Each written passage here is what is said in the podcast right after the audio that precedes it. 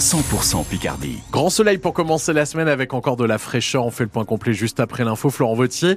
Les rues sans nom et les maisons sans numéro, c'est bientôt fini. C'est déjà obligatoire depuis le 1er janvier pour les communes de plus de 2000 habitants. Ça le sera en juin pour toutes les autres. C'est l'une des dispositions d'une loi de simplification administrative appelée 3DS adoptée en 2022.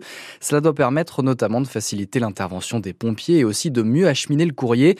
Alors certaines communes en profitent pour tout revoir. Pierre-Antoine Lefort est allé à Le Hamel, 500 habitants près de Villers-Bretonneux dans l'est de la Somme, où tous les numéros de rue ont été changés. Jusqu'ici, les numéros de rue étaient donnés au fur et à mesure de la construction des bâtiments, ce qui n'était pas sans créer quelques tracas au postier Adrien Auguet.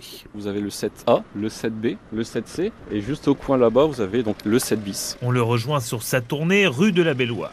Quelques problèmes peuvent arriver au niveau du courrier et des colis. Cette nouvelle numérotation va me faciliter la vie. Je vous laisse filer Merci. Une nouvelle numérotation décidée par monsieur le maire pendant qu'on laisse le facteur continuer sa tournée.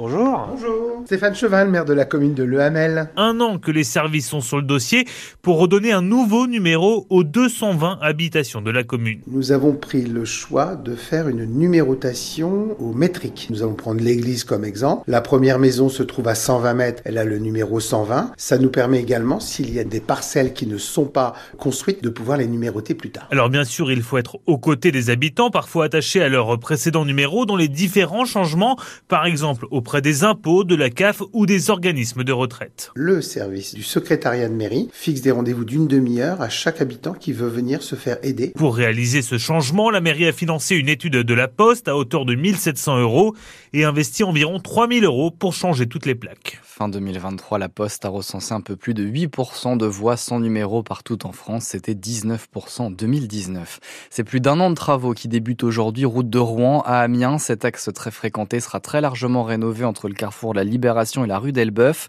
Trottoir plus large, piste cyclable et 70 arbres plantés. À partir de lundi prochain, on ne pourra circuler que dans un seul sens, celui qui mène au centre-ville d'Amiens. Le coût des travaux est estimé à plus de 5 millions d'euros.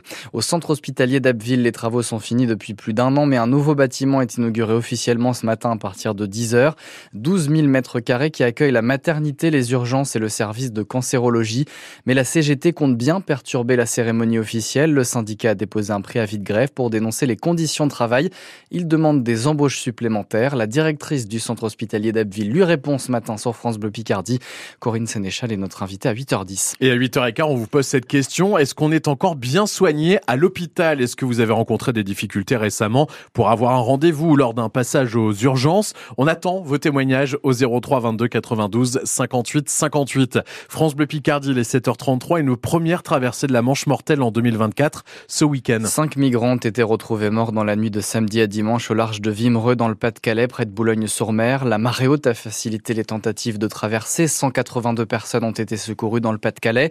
Sur la terre ferme, dans la Somme, les gendarmes sont parvenus à intercepter plus de 120 migrants à Cailleux-sur-Mer, Saint-Valery ou Holt. Ils s'apprêtaient à monter dans des bateaux pneumatiques. Et en cas de traversée, les sauveteurs en mer sont prêts à intervenir. Michel Soupli est le président de la SNSM à Cailleux-sur-Mer. L'équipage est prévenu, on a une sortie exercice euh, hier, j'ai prévenu euh, les collègues qu'on risquait d'être appelés, donc de rester euh, un peu plus sur le qui-vive. On s'entend plus à des horaires, je dirais une heure du matin, 13 heures, puisqu'en ce moment, c'est les marées de ces horaires-là. Donc, on est plus attentif à ces moments-là. Selon les heures, si c'est trois heures après pleine mer, c'est compliqué. Même deux heures et demie, ça devient compliqué pour les récupérer, puisque on s'expose, nous, à rester sur le sable et puis à attendre la marée d'après pour rentrer. On a un endroit, euh, je dirais, stratégique par rapport au Cap Ornu, par exemple. Formaron, c'est trop loin. Le Crotoy, c'est trop à l'intérieur.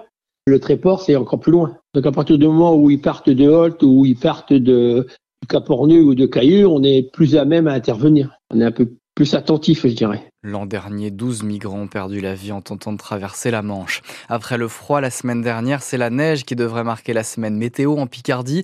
Quelques flocons devaient d'ailleurs tomber ce matin au nord de la Somme et de l'Aisne, mais c'est mercredi qu'on devrait voir plusieurs centimètres sur les toits et les routes. À plus de 9000 km de chez nous, les habitants de l'île de la Réunion dans l'angoisse en attendant un violent cyclone. Bellal, c'est son nom, va traverser directement l'île avec des vents violents selon Météo France, jusqu'à 200 km heure sur le littoral, 250 sur les hauteurs et des vagues de 8 mètres en moyenne.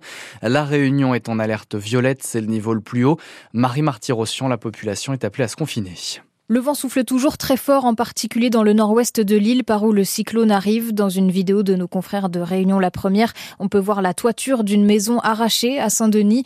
Des vents ont déjà été mesurés ce matin à 215 km heure sur les hauteurs de la ville de Saint-Paul. Selon le préfet de la Réunion, 600 personnes ont été accueillies dans les 161 centres d'hébergement mis en place. Aucune victime n'est pour le moment répertoriée. Conséquence de ce cyclone, 27 000 clients sont privés d'électricité ce matin. 55 000 personnes sont touchées par des coupures d'eau préventives. Impact limité en revanche côté téléphonie, seuls 2% des mobiles sont hors service. Ce qui inquiète aussi les autorités, ce sont les nombreux cours d'eau de l'île. Certains fleuves et étangs débordent déjà dans l'ouest. Les autorités demandent aux résidents de zones inondables de bien rester à l'abri à l'étage de leurs habitations. Six centres de vie sont également mis en place pour certains patients qui nécessitent des soins. Près de 2000 pompiers sont mobilisés sur l'île de la Réunion. C'est le début ce soir du traditionnel forum économique de Davos en Suisse, un rassemblement de dirigeants politiques et de grands patrons dans cette station de ski luxueuse. À cette occasion, l'ONG Oxfam publie son rapport annuel sur les inégalités et elle ne cesse de creuser, de se creuser car la fortune de ce qu'on appelle les ultra riches a augmenté trois fois plus vite que l'inflation. Dans le même temps, la fortune accumulée par 90% des Français reculé de 4% selon Oxfam.